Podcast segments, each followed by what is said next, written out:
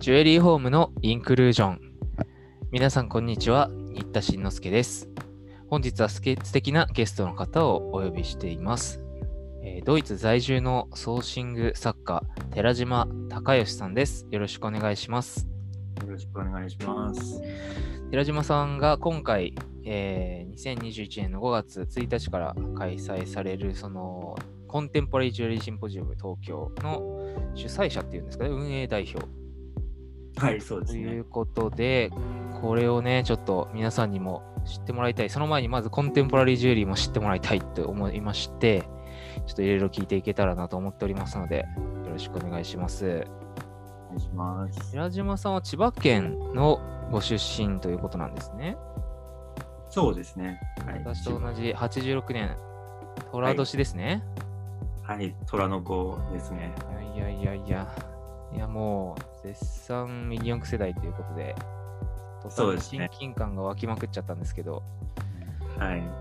えっとミニ四駆、大学入る前の小学校、中学校とかっていうのはどんな感じで過ごされてたんですか？そうですね。もともと中学校の頃とかはずっとバレーボールをやっていて、今もインスタでバレーボールのなんか画像アップされてますよね。そうですね。なんかもう、たまたまうんうん。あの中学校が全国区のちょっと強いところで、ええでそこからもう高校もずっとあのバレーボール一筋で。そうなんです。え、美術部じゃなかったんですか？美術は全く興味がなくて、ええバレーボールのみをバレーボール一本で春高目指して、はい、春高も出てちゃんと。出て、すごい。いや、ガチの人じゃないですか。ガチに当時はやってました、はい。大学行ったら体育会行ってバレーボールするのかなって思いつつ、そうです。なぜかは東京芸大に入るという。い、はい。いや、これ入りたくても入れるもんじゃないですからね、なかなか。あまあそうですね。それもなんか偶然の出会いというか。うん。なんでそんな急に方向転換になったんですか？高校のその自分が入った科が美術科に入って美術工芸科っていうところに。高校の美術工芸科にも入ってたんですね。そうですね。でうん。ほん本当だと普通科に入りたくて、はいはい。で普通科を探してたんですけどでも推薦で入ったその高校が普通科がなくて。他になんかファッ珍しション。いですね。そういう工業系だったんですか？そうですね。他ファッションデザインと食物調理とうんうん。あと情報処理うん。よがなくて。結構進んでますね。進んでるのかどうか。それでまあ消去法でうん技術 バレー推薦もらえるとこの中で消去法で選んじゃったんですか？そうですね。へえのとこに行ったらそこの先生たちがみんな芸大の出身の方で。なるほどなるほど。そこで初めて知ったんですかねその芸大の存在を。うーん。でどんだけすごいのかみたいなのも聞くわけですもんね。そうですね。先生たちがすごい楽しそうでああ。美術室にいる人たち。えこじゃあ高校時代からそういう、まあ、基礎的な鍛錬っていうんですか？その一般的には芸大受けるってなったらもう予備校行ってデッサンの練習を何度もして全国模試があってみたいに聞くんですけどはい。そういうのもやってたってことですか？自分の場合はその高3の夏のインターハイが終わるまでは全くそういう受験の準備はしていなくて、えその夏終わりから初めてそういう予備校に通い始めてっていう感じですね。で、その後えーまあ入校してるので入るまで。ああ、ねえ、いやもうざらに当たり前に聞きますから、受験生時代はどうでした？東京に来たんですか？いや千葉の船橋の方にあったあの予備校に通ってなるほど、なるほど。いやー、いいですね。私も総武線沿線に今住んでるので。親近感があります。で、専門学校とか、なんて言うんだろう、予備校か。はい。で、ひたすらトレーニングを積み、まあ、しかも芸大はペーパーテストもあり、はい。で、彫金家を目指してるのはもう最初からですか？最初からそうですね、割と彫金面白そうだなと思ってて、その技法が面白そうだなっていうああ、感それはじで、どういう理由でそう思われたんですかね？なんか大学入ってすぐにいろいろ紹介があるんですよ、その各教授とか、うんそういう授業があって、でその時になんか紹介してくれる作品もそうですけど、工具とかがやっぱり、なんか惹かれるっていうか、ええ。こまごましたものがもう何何十何百種類あって、でそれをこう使いこなしていくみたいなのが面白そうだなと思って、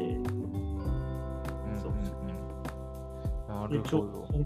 頃あのガチャガチャ？おもちゃのあの、ガチャガチャの原型を作るっていうアルバイトもしていてうーん。なるほど。造形ですね。ちっちゃい、はい、はい。やつとかなんかリアルな動物とかうんうんうん。そういうものを作るっていうバイトをしててでそのサイズ感もすごい自分にしっくりきたんですよね。ああ、確かに熱系みたいな感覚ですもんね。多分。そうですね。はい。えー、ガチャガチャの原型ってワックスで作るんですか？そうですね。粘土とか、そういう樹脂とか。はいえ、それはもう美大生だからっていうことですか、そうですね。はい。えー先輩が、そういうバイトがあるんですね。はい。ちょっと、で、えっ、と、彫金の、えーことを芸大で学ばれまして、その後ですよ、はい。経歴見ると、ミュンヘン美術院ジュエリー科、オットー・クンツリー氏に指示と。はい。これ、ジュエリーの素人でも、ああのちょっとかじった人は知ってるオットー・クンツリーですよ。そうですね。これ、あのちょっとコンテンポラリー全く知らないわっていう方に紹介するとしたら、どういうふうに紹介されてます？そうですね。紹介。なんか80年代とか90年代にこうジュエリーを使ってこうなんか自分の哲学的なアピールをこう始めた人っていうか盛り上げた人業界をっていう感じですかね。うんうん。オットー・クンツリーって確かスイスの出身でしたかね。そうですね。スイス出身でミュンヘン在住ですね。そうですね。コンセプチュアルジュエリーの概念を打ち出した作家と言われている方ですね。はい。日本でも庭園美術館で2015年にオットー・クンツリ展っていうのが開催されたようです。はい、そうですね。大きなことになりました。で、その、えーなぜオットー・クンツリーの下で留学したいと思われたかっていうのも気になるところなんですが。はい。そうですね。最初、学部の3年の時に、あの集中講義で、えあの、その庭園美術館でキュレーションしていた関先生えが当時、あの、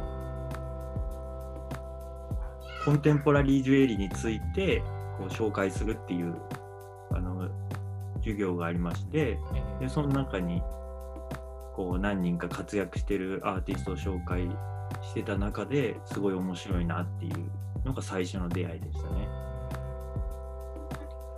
でその後あのー自分のところの教授と少し話をしたらその教授がたまたまオットーの友達というかうん知り合いでうん。でなんかオットーのところに短短期で留学というかうん。なんかあの文部省のプロジェクトかなんかでうん。半年ぐらいミュンヘンに行ってたことがあると。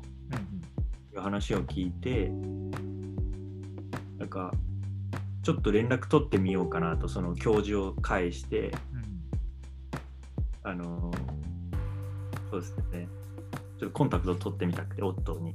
えで連絡をもうなんか思い立ってすぐメールを送ってみたって感じですね。えうんはそしたら案外 OK 出たんですか？すぐ。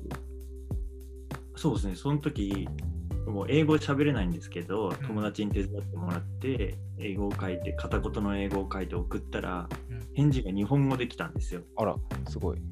で、なんでかなと思ったら、その時アシスタントで働いてた方が日本人の方で、えー、音くん釣りの？そうです、はい。え今はもうお世話になってるんですけど、ミュンヘン在住の方で、ー、え。あの鎌田二郎さんっていう方がいるんですー、けど、はい。はい。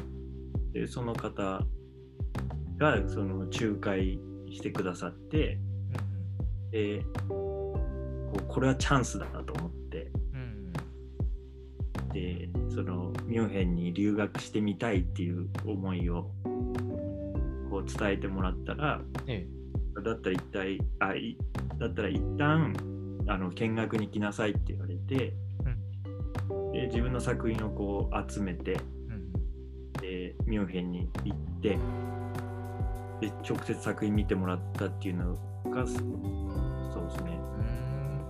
最初の出会いっていうか。初めて自分の作品持ってオットーに会いに行った時の印象とか、どんなことを会話したかって覚えてます？まだ。そうですね。なんか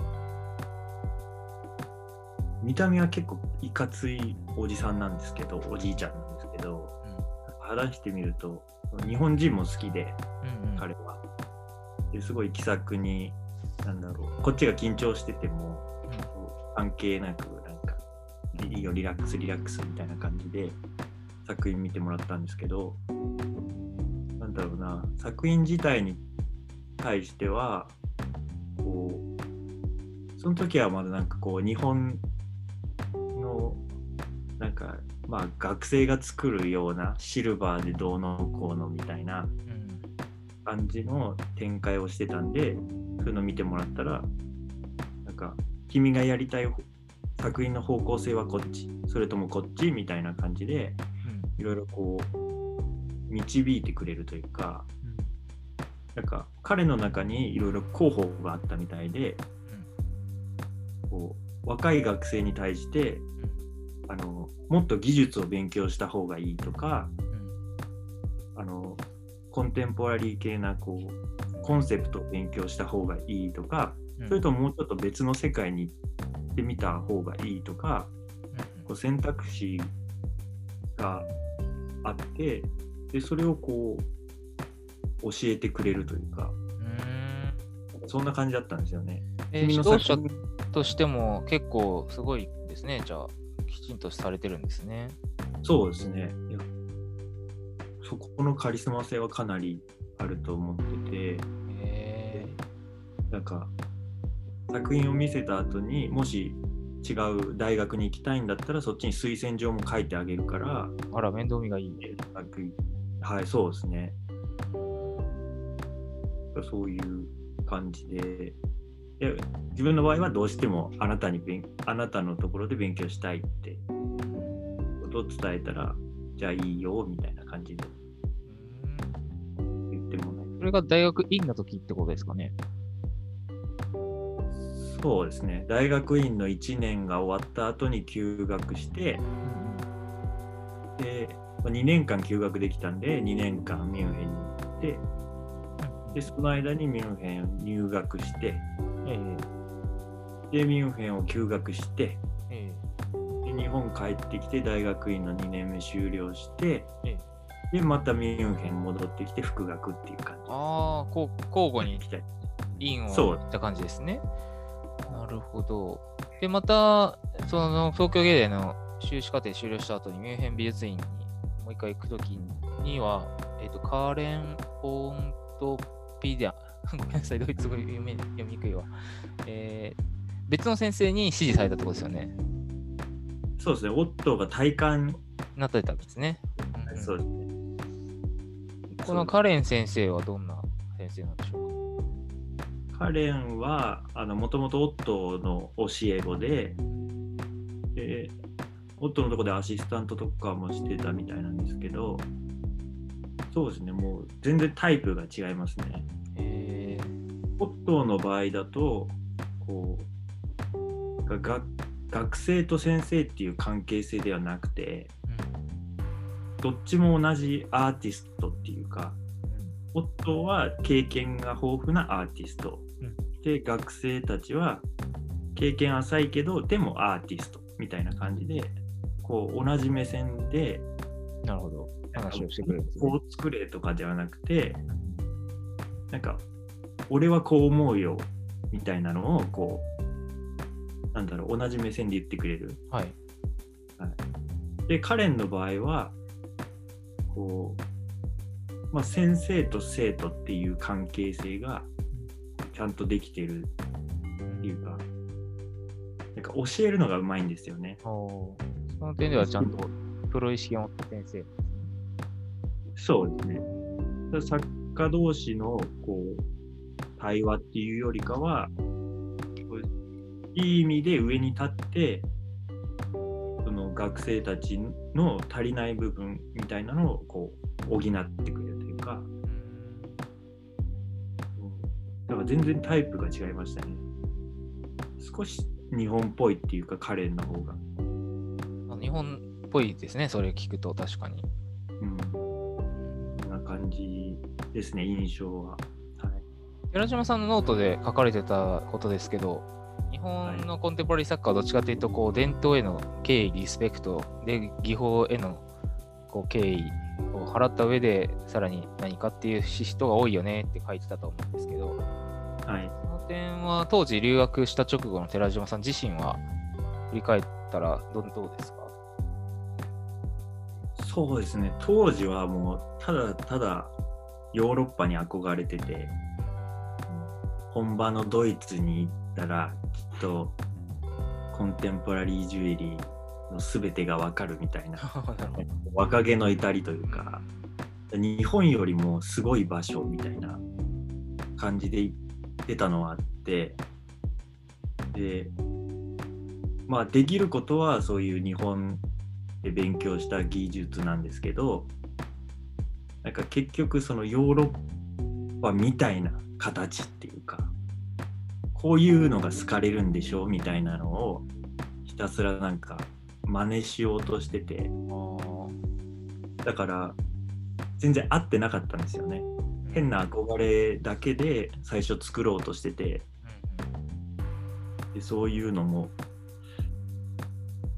なんだろうなよくオットーに怒られたって怒られたっていうかなんなんだろう。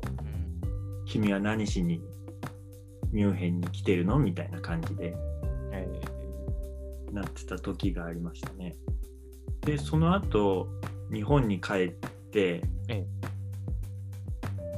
ででその時はその時でなんかヨーロッパで勉強したからー俺すごいぜみたいな うん。イケイケな感じだったんですね。まあそうだから周りよりもすごいの作らなきゃみたいなそういう感じがあったんですけど結局なんかできないんですよね無理してるから無理して合わせようとしててなんか、うん、憧れだけでジュエリーを作ってたんですけどでもう無理だっていうのがわ初めて割り切れたのが次帰ってきた時でなんかもう終了の終了制作の作品を冷静に見た時にこっちに戻ってきてミュンヘン美術院の、えーディプロマのあそうその前。いや違います。日本のあ芸大の大学院終わった作品をミュンヘンに帰ってきてええ。こうなんか冷静に見る機会があってでその時はなんかなんでこういうの作ったんだろうなみたいな感じで思う思う時があってなんか別にそのヨーロッパのジュエリーの形を取らなくてもいいんじゃないかなっていう俺は日本人だし日本で勉強してきたから、まあ、その範囲内っていうか別にヨーロッパの真似しなくてもいいじゃんっていうのがその後気づきましたねこっちに帰ってから。でそうなってからはなんか割り切って日本のそういう伝統的な部分をもう一回見つめ直してみようかなっていうか、うん、そういうふうに変わりました。向こうにいる間に結構日本の伝統美技術とかそういう文化とかなんだろうとかって意識する機会が逆に出たって感じですか？そうですね。なんか1回目は無理やりやあの融合しようとしてて、でそれのこう歪みというか歪みというか矛盾みたいなところがこう出てきてでダメなんだなって割り切れた感じですね。うん2回目ドイツに行った時あたりからは結構もう吹っ切れて肩の力を抜けて取り組めるようになったっていう感じなんですかね。そうですね。なんか冷静に見れたって感じです。その最初は本当にお祭り気分じゃないですけど、まあ憧れのね、ドイツに留学したからね、はい上がっちゃいますよね。そうですね。で、2018年にミュンヘン美術院のジュエリー科も終了され、これマイスターシュシューラーっていうのは修士号みたいな意味ですか？あ、違いますね。それをなんか、その時こう頑張ってたっていうかなんだろう、優秀な学生にあ教授が指名してくれるやつで、ー優秀賞、ん？その首席卒業みたいな感じですか？じゃあ。うーん、そうですかね。なんか、でもまあそういう、はい、教授に一応指名してもらって、で、そういう、まあ賞じゃないですけど、そういうのはもらいました。なるほど。その後、えー引き続きヨーロッパの、えー活用活躍の場をヨーロッパに拠点ををもう持ちながら、えー2017年以降、オランダ、メキシコなど、アムステルダムなどのアートフェアに出演されたりされてるんですよね。そうですね、はい、ご縁があって。フォルツハイムジュエリー美術館やチェコのトゥルノフ・ボヘミアン・パラダイス美術館。ここら辺には多分コンテンポラリージュエリーのコレクションも結構ある、そういう美術館なんですかね。そうですね、フォルツハイムの方は、もうジュエリー業界だと、うんうん。ここ由緒正しいうん。美術館というか、えあの、そうですね、古代の方からコンテンポラリーの方までこうコレクションしているところで、はい、あの、運よくというか、まあ、ご縁があって収蔵してもらえることになって、ーそうですよね。あのー私もこの、このお正月にずっと Google アーツでいろんな美術館を見ていたところ、はい、多分フォルツハイムジュエリーミュージアムのは結構コレクションを Google に公開しているのが多くって、すごく楽しんだ記憶があります。紀元前のギリシャのブレスレットとかから、もうフリードリヒ・ベッカーの97年の作品とかまで、私もノートで紹介をしたのですが、そういうのが今ネットで、ね、公開されるようになっているのはすごいいいなと思いました。逆にリアルではいけないんで。